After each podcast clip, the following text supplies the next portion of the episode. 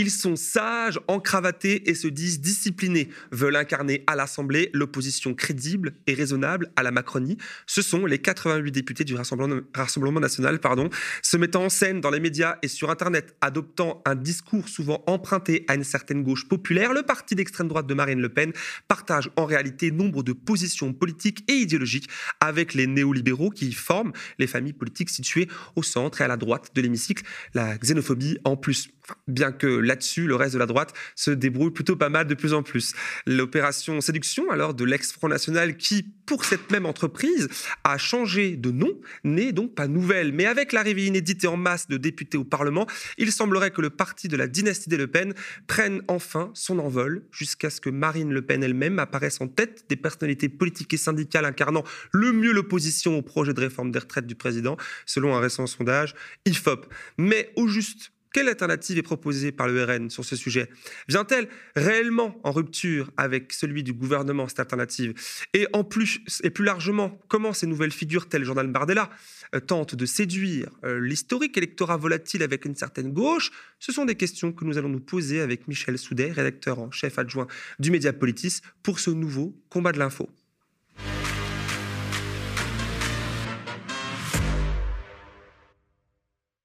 Bonsoir Michel Soudet. Bonsoir. Comment allez-vous? Très bien. Parfait. Merci d'être là ce soir avec nous. Alors, comme je disais, vous publiez euh, dans les colonnes de Politis un article fouillé sur euh, le dossier retraite, retraite au pluriel, avec un titre prometteur, Retraite, ce que prône vraiment le Rassemblement national. Mais avant d'aller plus loin sur ce dossier, hein, on a beaucoup de choses à, dire, euh, pourquoi vous penchez-vous, pourquoi vous penchez sur le cas Rassemblement national, le cas RN en général, vous semble si important aujourd'hui Par ailleurs, on, sait que vous avez écrit, c'est pas la première fois, euh, sur, euh, sur le sujet. Pourquoi vous penchez sur le sujet?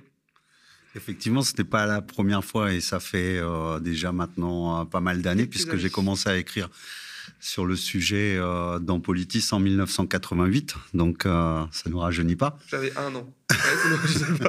Mais non, c'était effectivement une approche à faire obligatoirement parce que il y a effectivement une opposition qui peut être euh, sur le terrain politique. Et ça, c'est euh, aux partis qui ne sont pas d'accord ou en opposition avec euh, le, Front National, Rassemblement National, de faire le boulot, dans des, notamment à s'opposer sur dans le cadre des élections, etc. Mais on a un travail d'information depuis, bah, depuis que ce parti existe, depuis qu'il a émergé encore plus.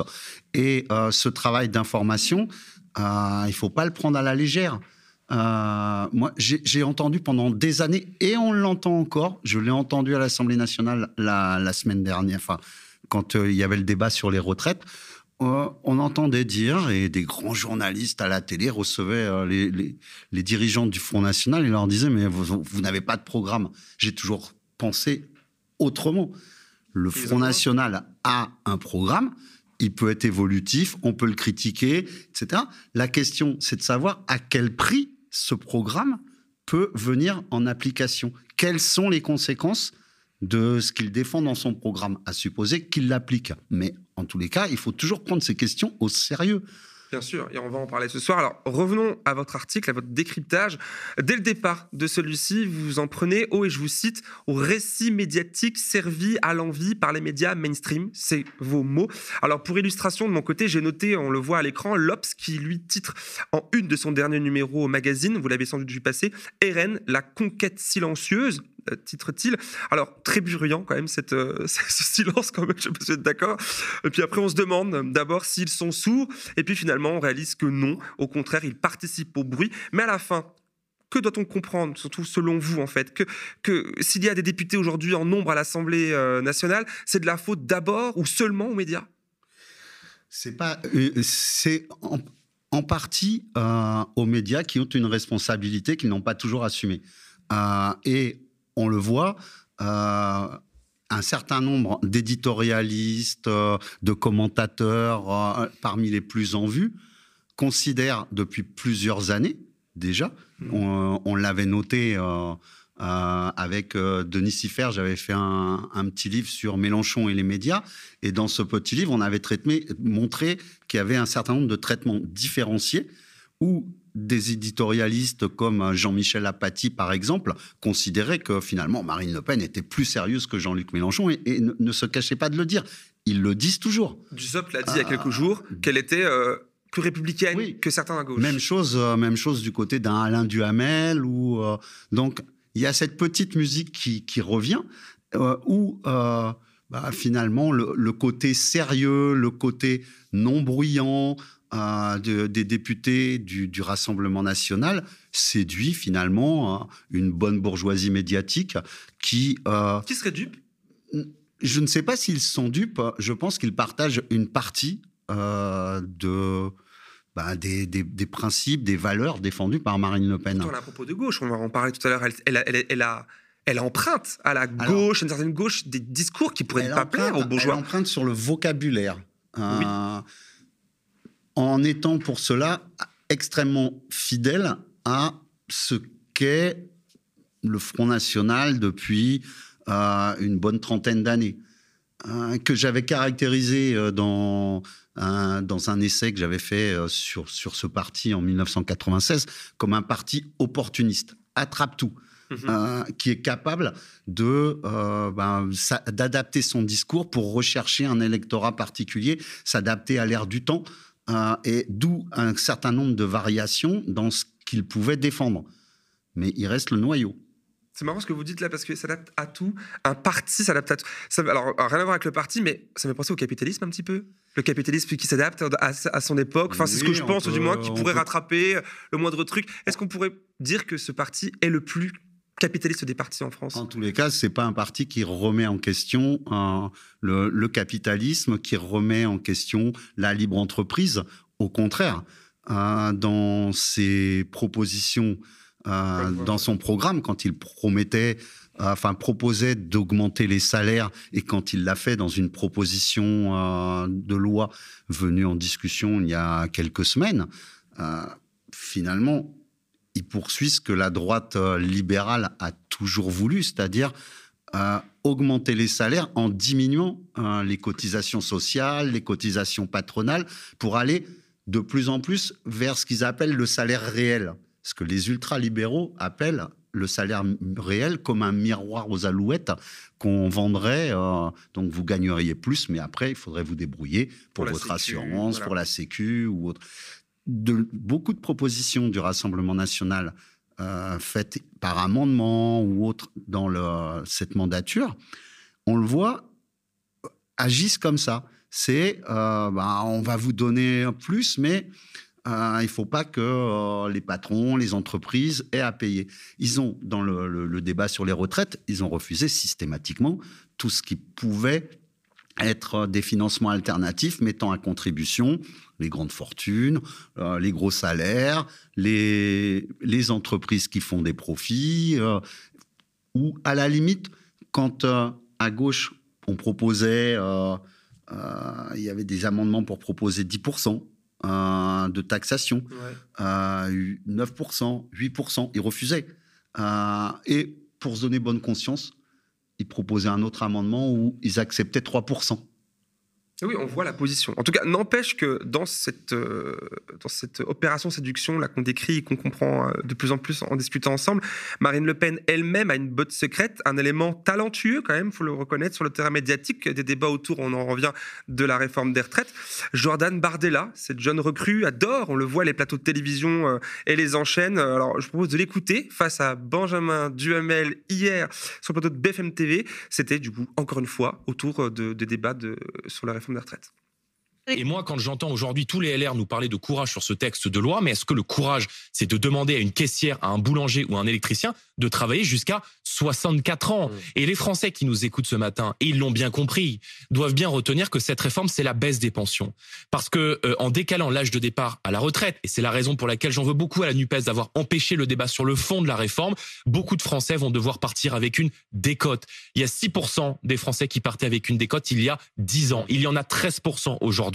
Et ce chiffre va évidemment augmenter parce qu'il y a beaucoup de gens qui nous écoutent ce matin, qui font des métiers difficiles, qui font des métiers de force, qui ont le corps usé et qui ne pourront pas aller jusqu'à 64 ans. Quant au bénéfice économique de la réforme, tout le monde a bien compris qu'il n'y aura évidemment pas le bénéfice escompté et qu'on est là dans la gestion d'une pénurie que le gouvernement a lui-même organisée. Alors, beaucoup de choses dans cet extrait, je pense, qui vous faire réagir. On croirait quand même entendre encore une fois un homme de gauche. Encore une fois, tous les éléments sont, les éléments sont là. Insister sur les métiers difficiles, les corps usés, sans oublier l'attaque à la NUPES, hein, qui euh, aurait empêché le débat de fond. Argument, notons-le, je pense que vous notez aussi, emprunté à la Macronie. Comment vous, Michel euh, Soudev, vous analysez ce moment euh, qu'on vient d'entendre là? Qu'est-ce que ça raconte de la stratégie du RN bah, Ça raconte déjà que le, le, Rassemblement national a une, agit un peu comme un coucou. il faut bien voir que dans son entourage, on cherche en vain Mhm. des économistes dignes de ce nom, universitaires ou autres, des sociologues, des, penseurs euh, sur tout ce qui concerne le quotidien de la société. Euh, on va trouver des penseurs euh, qui remettent en question l'histoire, on va trouver, mais de ce qui nous importe, on va pas le trouver. Donc, bah, ils se nourrissent de, de ce qu'ils disent, des travaux qui sont faits, de ce qui accroche. Euh, je suis sûr qu'ils étaient prêts à reprendre hein, les démonstrations hein, de Michael Zemmour. De, toute façon, ils l'ont fait sur les 1200 euros. Les travaux qui ont pu être faits par un, député euh, comme euh, Jérôme Getsch, qui, usant du pouvoir que lui donne un, une fonction à l'intérieur de l'Assemblée nationale qui est de vérifier les comptes de la sécurité sociale, est arrivé à faire dire maintenant dans une lettre à Olivier Dussopt que c'est 1200 euros minimum pour la retraite. Finalement, ça sera 10 à 12, 10 à 20 000 personnes par an euh, qui pourront être concernées, alors qu'au départ, on était parti sur 1,8 million. Et sur tout le monde. Et sur tout le monde. c'est vrai que c'est différent. Et là, du coup, le, discours du RN, là, qu'on voit globalement euh, copié à la gauche, on comprend. Non, pas, pas, uniquement à la gauche, parce que la défense des, des métiers pénibles, de ceux qui se lèvent tôt, euh, qui travaillent, les corps usés, on le trouve à droite aussi. C'est vrai, c'est vrai. Il y a des députés de droite, parce que, en fait, ah, c'est un vieux truc. Euh, François Mitterrand disait euh, si vous voulez savoir euh, où penche un député, regardez ses pieds. Sous-entendu, il dépend de son électorat. Et beaucoup de députés à droite ou autres ont ces discours-là parce que leur électorat est, composé majoritairement de gens qui vivent ces métiers-là. Euh, vous prenez un, député euh, euh, qui défend l'agro-industrie, le, les pesticides, tous les traitements, l'agriculture industrielle en Bretagne et ne veut pas voir qu'il y a un problème d'algues vertes comme Marc Le Fur. Bon, un, qui est LR, lui fait état de, des 3000 ouvriers qui sont dans les deux, principales, les deux principaux abattoirs de sa circonscription, qui ont des troubles musculosquelettiques, qui sont usés de bonheur, euh, etc. Toute réalité réelle. Bien sûr. Que, que tout le monde connaît sur le terrain. Quoi. Et, à l'Assemblée, on voit que les discours se, se heurtent à des prises de position, pour le coup, euh, dans, dire les dans les votes des députés. Vous en faites l'état dans, dans, votre article, hein, en partie. Euh, tout à l'heure, vous citiez le, les votes contre la hausse du SMIC. Enfin, il y, a vraiment euh, un double jeu. On le rappelle encore une fois, on l'a fait plusieurs fois ici, mais c'est vrai qu'il est important de souligner ben, la posture médiatique d'un porte-parole ou d'un député, d'un dirigeant du parti de Marine Le Pen, et leur traduction dans le réel ensuite. C'est un, un, travail ingrat d'aller voir un peu comment ça se passe. Alors déjà, il faut savoir que, bon, à part euh, lors de gros sujets comme la réforme des retraites, euh, des, journalistes dans les tribunes de l'Assemblée nationale, il n'y en a jamais beaucoup. Euh, ensuite, les députés, bon, est-ce qu'ils parlent, qu'est-ce qu'ils défendent dans leurs interventions? Là, on a vu sur le débat des retraites, finalement, que les députés du Rassemblement national ont très peu pris la parole en commission. Ils étaient absents. Ils ont déposé peu d'amendements et ils ont encore parlé moins euh, que les amendements qu'ils avaient déposés. Ils, font, ils apparaissent comme des opposants parce que ils ont déposé au début une motion référendaire euh, après la gauche avec moins de signataires et que la Macronie leur a fait le cadeau de leur permettre de la défendre à la place de celle de la gauche. Donc ils ont ouvert les débats en quelque sorte. Bien sûr. Et ensuite, ils ont déposé une motion de censure euh, en raison de la réforme des retraites, qui fait qu'ils ont terminé les débats. Mais Donc il ils apparaissent là, c'est malin. du coup, c'est assez malin, mais entre les deux, rien. Et hmm. malheureusement, euh, malheureusement, enfin en tous les cas, ça les sert quelque part. Une bonne partie des amendements qu'ils avaient pu déposer n'ont jamais été mis en discussion parce qu'ils intervenaient après euh, les, deux, les deux premiers articles qui ont été véritablement discutés. L'article 1, c'était sur les, la fin des régimes, euh, des régimes spéciaux. Et là, de manière assez étonnante, les régimes spéciaux qu'ils défendaient, c'était avec des arguments, non pas sociaux, mais des arguments patronaux, qui étaient de dire on a du mal à recruter des chauffeurs de bus et des, des machinistes dans le métro, donc il faut garder le régime spécial de la RATP. On, a, on, a, on va avoir besoin de main-d'œuvre française pour nos centrales nucléaires. Industrie gazière, Or, actuellement, on fait venir, il y en a un qui l'a dit en, en, débat, on fait venir des soudeurs américains, états-uniens. Oui. Euh, il faut absolument qu'on puisse attirer des Français euh, donc, on maintient le régime spécial des, des électriciens gaziers. C'est vrai qu'il y a eu tout ça de, débattu. Et même au-delà même, on va revenir à cela au niveau de, de, la réforme retraite, mais au-delà même de cela, il y a encore euh, quelques jours, je crois que c'était le 15 février, les députés du RN s'étaient abstenus sur le rétablissement de l'ISF. Ça raconte quelque chose de plus large, en fait, finalement. Oui, ça raconte que la, défense systématique de, des situations acquises, euh, Marine Le Pen est une héritière. Hein oui. Euh. Est-ce que ça suffit comme argument pour, bah pour, pour, faire comprendre à peut-être une partie de nos téléspectateurs ce soir et téléspectatrices de, dire voilà, ce parti-là ne nous euh, parle pas, ne vous protège pas en tant qu'ouvrier, en tant qu'employé, en tant que euh, classe. Non, ça suffit pas. mais ce qu'il faut bien montrer, c'est que Marine Le Pen, elle a une réforme des retraites en tête. Oui quel est, euh, quel est son projet? Elle ne l'a pas présenté véritablement. Elle le dit, elle a, aimé le dire, on va en écouter un extrait, elle, elle aime le dire, que c'est la vraie candidate euh, des 60 ans, etc. Et dans le détail, effectivement, mais avant d'arriver à là, il y, a, un point dans votre article qui m'a aussi euh, pas mal interloqué, c'est cette préférence nationale. Vous commenciez peut-être à, en parler à l'instant, euh, que le RN avait prévu de défendre à travers six amendements et ça n'a pas, pas pu à cause du fait qu'il n'y avait, avait, pas le temps, etc. Vous pouvez nous en dire un peu plus en fait sur ce qui, euh, de quoi il s'agissait en fait? Bah, En fait, c'est des amendements qui paraissent un peu, un peu techniques et comme dans toute proposition de loi, à chaque fois qu'ils le peuvent, ils avancent des amendements de préférence nationale. Alors là, ça a pris quelle forme? Ça a pris la forme euh, de dire que euh, les allocations familiales seraient réservées aux foyers dont au moins l'un des deux parents a la nationalité française. Ok. Donc, euh, si le foyer, c'est deux résidents étrangers, avec titre de séjour en règle, etc. Non, ils n'ont pas d'allocation familiale. Ils m'ont fabriqué c'est le terme, hein. oui. fabriquer des enfants, fabriquer des travailleurs, ils vont nous faire des, laisser en France des bons petits Français par le droit du sol.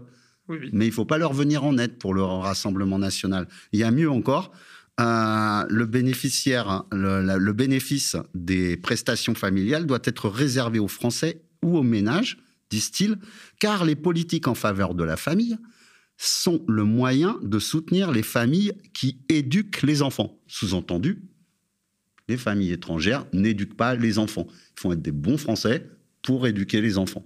C'est un propos absolument scandaleux. Bien sûr, et euh, c'est le cas sur les six. Hein, c'est hein le cas sur les six où à chaque fois, c'est pour euh, réserver euh, des prestations sociales qui ne sont pas des prestations euh, sur lequel on cotise, mais euh, sur lequel il y a une contribution euh, de l'État ou qui viennent de cotisations patronales, mais pas de cotisations salariales, il les retire aux étrangers.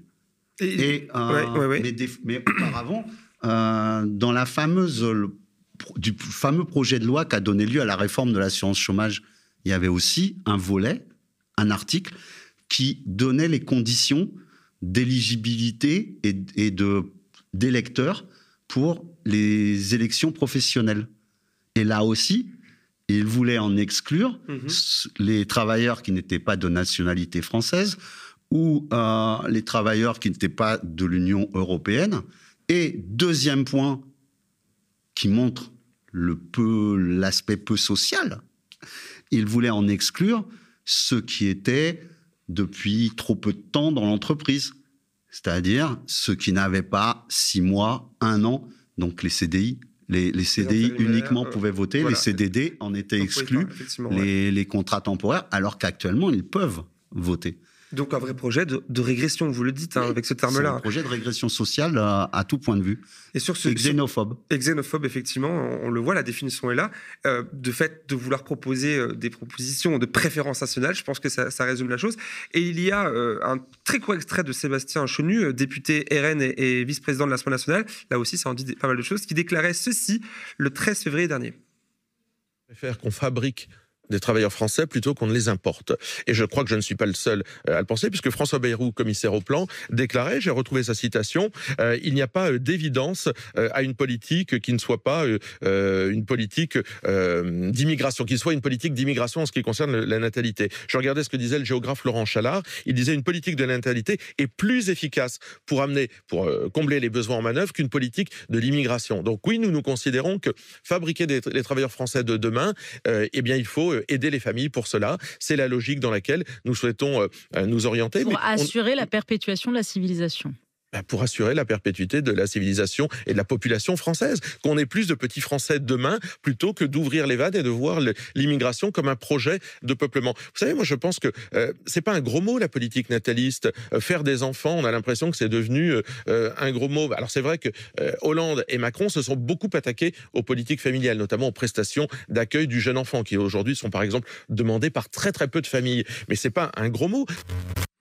Cet extrait vient nourrir notre discussion de l'instant. Alors, vous écrivez que ces politiques de préférence nationale remettraient en cause notre droit actuel. Comment ça?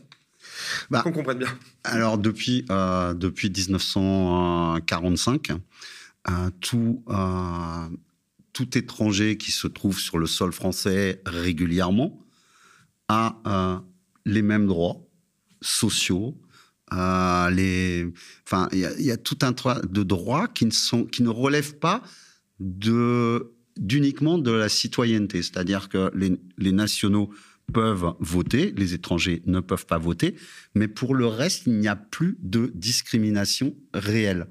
Euh, et ça, ça remonte à une ordonnance de 1945 qui était une ordonnance signée du général de Gaulle. Alors, elle a été euh, modifiée au fil du temps.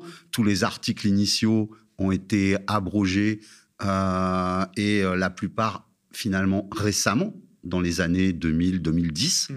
Mais le fond est là et on a des accords internationaux notamment euh, le fait d'avoir signé le, traité euh, de la convention, la convention européenne des droits de l'homme, qui nous interdit d'appliquer ce type de, de discrimination. Oui. Dans un but d'assimilation des populations, finalement, en fait, de, vivre ensemble, d'intégration. D'aller vers l'égalité, l'égalité des droits. C'est un peu ce qu'on pourrait comprendre de la France, du projet bah, républicain. Quelque part, ça fait partie de notre corpus de constitutionnalité ce que ah Jean-Marie Le Pen rejetait euh, quand la question lui était posée. Des souvenirs très précis où, euh, sur des plateaux de télé, interrogé euh, sur ce sujet, il disait Mais non, ça ne fait pas partie. La Déclaration des droits de l'homme et du citoyen, disait-il, ne fait pas partie de notre corpus de constitutionnalité. Ben si. Donc là, quelque part, à travers le travail que vous avez fait, vous démontrez que le projet n'a pas changé. Il est peut-être enfin, elle est peut-être avancée différemment, les mots sont peut-être différents, la forme, mais le projet est le même. Alors ça, hein, on l'avait déjà, on l'avait déjà écrit. On a dans bon, euh, l'article sur les retraites est un article web en accès libre, euh, mais on avait euh, fait un petit dossier déconstruire Marine Le Pen dans le numéro du 26 janvier, un numéro dont la couverture a beaucoup circulé parce que on, mettait euh, sous forme de BD les racailles euh, bourgeoises euh, de, des, chaînes Bolloré, Pascal Pro, Hanouna, et, et on appelait à soutenir la presse indépendante hein, que nous sommes, Tout à fait. comme le média. Et bon, dans ce numéro, on, on évoquait effectivement cette dédiabolisation, hein, pour montrer qu'en fait c'était juste euh, quelque chose de, tactique et que ce n'était jamais sur le fond. Euh, ben oui. D'ailleurs, Marine Le Pen avait euh, abandonné le terme de l'expression préférence nationale pour la remplacer par priorité nationale. Qu'est-ce que ça change? Rien. Un peu comme le nom du parti, finalement. Est-ce que ça change rien? Alors, C'est quand même, pas anodin. Hein, non, le nom du parti, bon, ça fait, ça fait nouveau. maintenant, les anciens se rappellent que quand Jean-Marie Le Pen avait voulu élargir l'implantation et faire élire des députés à l'Assemblée nationale. En 1986, il les avait présentés sous l'étiquette Rassemblement national. Et pour remonter encore plus loin, euh, entre, pour, entre les deux tours des élections hein, du Front populaire, quand la droite divisée voit euh, finalement que la gauche va l'emporter, il y en a qui se tournent vers le maréchal Pétain, qui euh, fait un beau texte et dit dans un journal de droite, la solution, c'est le Rassemblement national. Front populaire, Rassemblement national, on en revient toujours au, même... La même dualité À la même dualité et à la même opposition, surtout entre deux logiques politiques complètement différentes et deux projets politiques bien différents d'ailleurs. Deux projets politiques bien différents et c'est pas c'est pas si simple à lire quand on le voit de l'extérieur, un peu dépolitisé. Et à ce stade de notre échange, on pourrait croire, on pourrait, enfin, comprendre que Marine Le Pen et son parti sont tout bonnement antisocial, anti-humanistes. On le comprend bien ici. Alors que pas du tout, selon Éric Zemmour. Euh, souvenez-vous qu'il a qualifié euh, sa rivale aux dernières élections présidentielles de femme de gauche. On écoute sa réaction à elle. C'était à l'époque euh, en 2010, en 2022, pardon. Éric Zemmour, il a, un projet qui est très néolibéral euh, et qu'il considère que euh, quand on s'intéresse à la justice sociale, on est de gauche.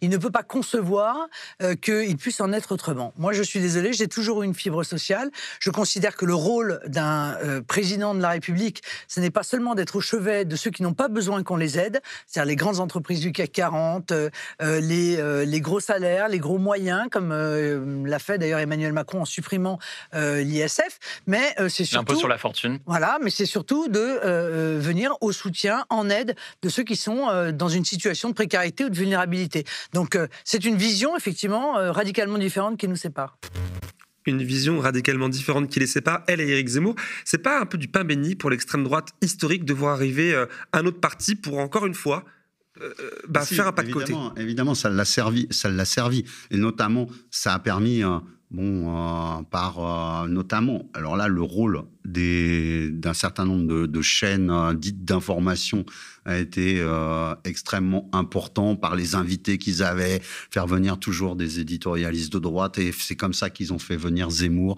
le, et lui ont assuré sa, sa, place pour une élection présidentielle. Ça ouvre. Ça a ouvert la fenêtre d'Overton hein, toujours plus, plus et finalement permis à Marine Le Pen de passer pour euh, finalement plus modéré que ce que.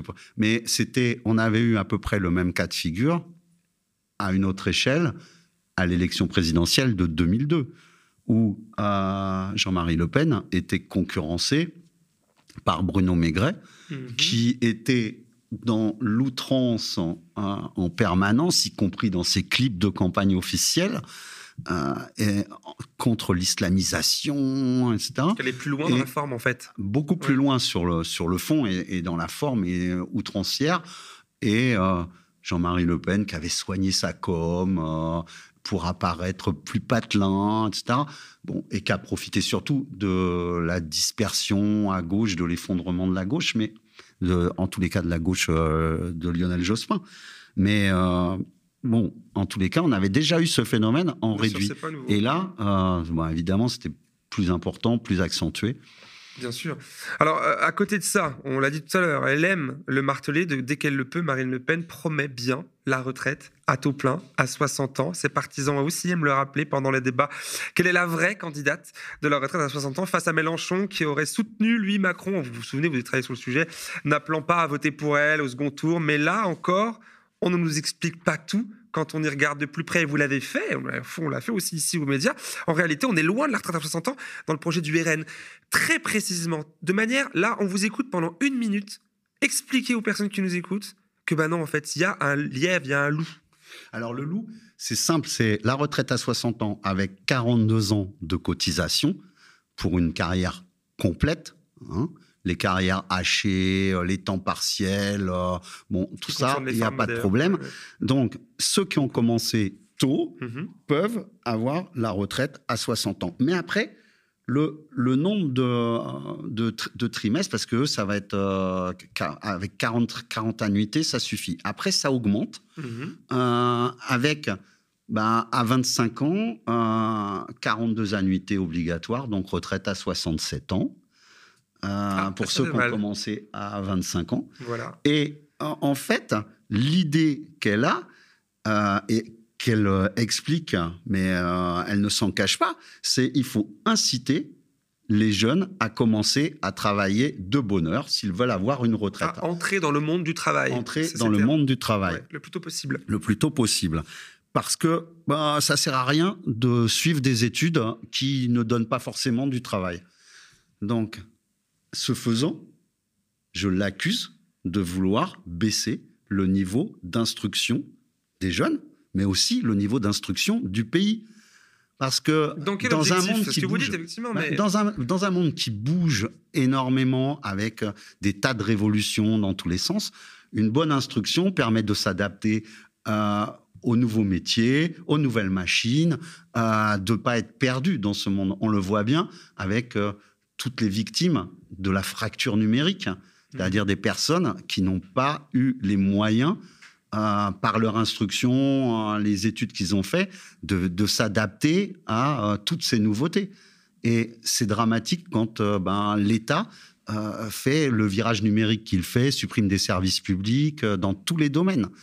Donc baisser inciter les jeunes à arrêter leurs études beaucoup plus tôt, ne pas poursuivre au prétexte que c'est pas ce qui leur donne du travail, c'est complètement fou, quoi.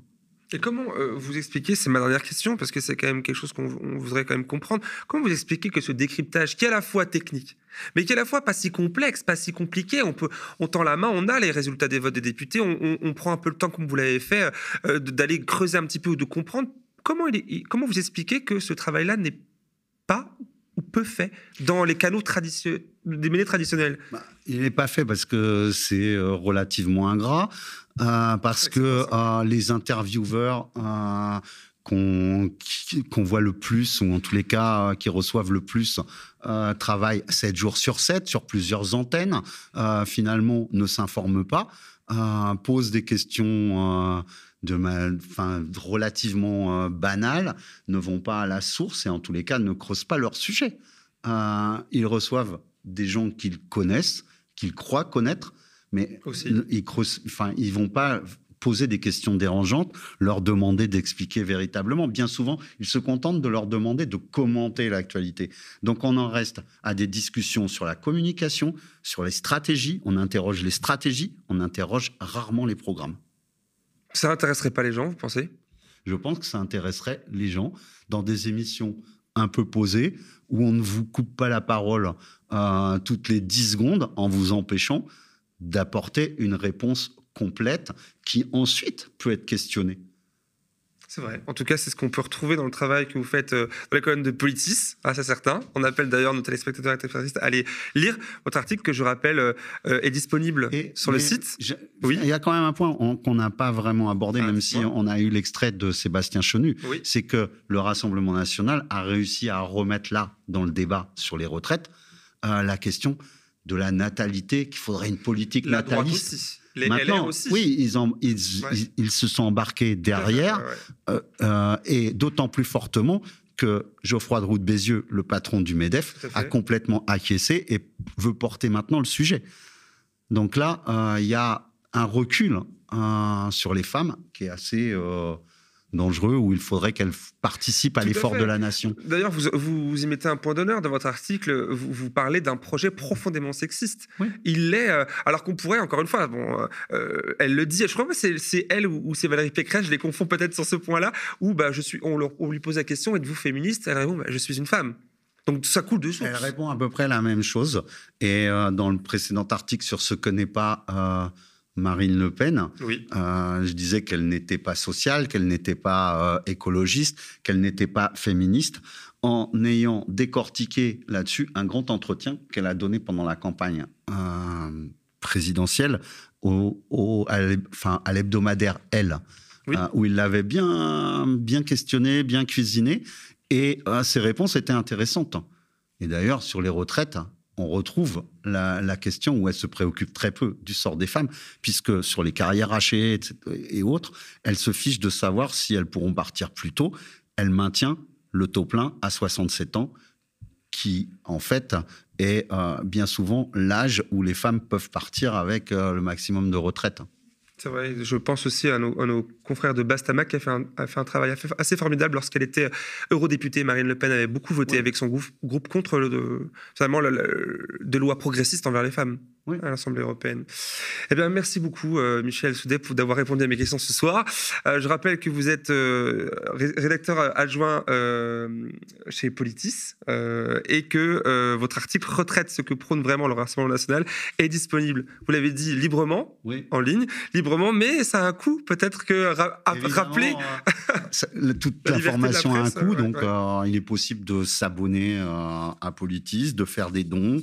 Hein, tout ça sur notre site. Hein, vous pouvez trouver toutes les informations utiles. Tout à fait. Bon, on ne manquera pas d'aller euh, d'aller voir. Nous, on connaît, mais on invite les personnes à le faire aussi.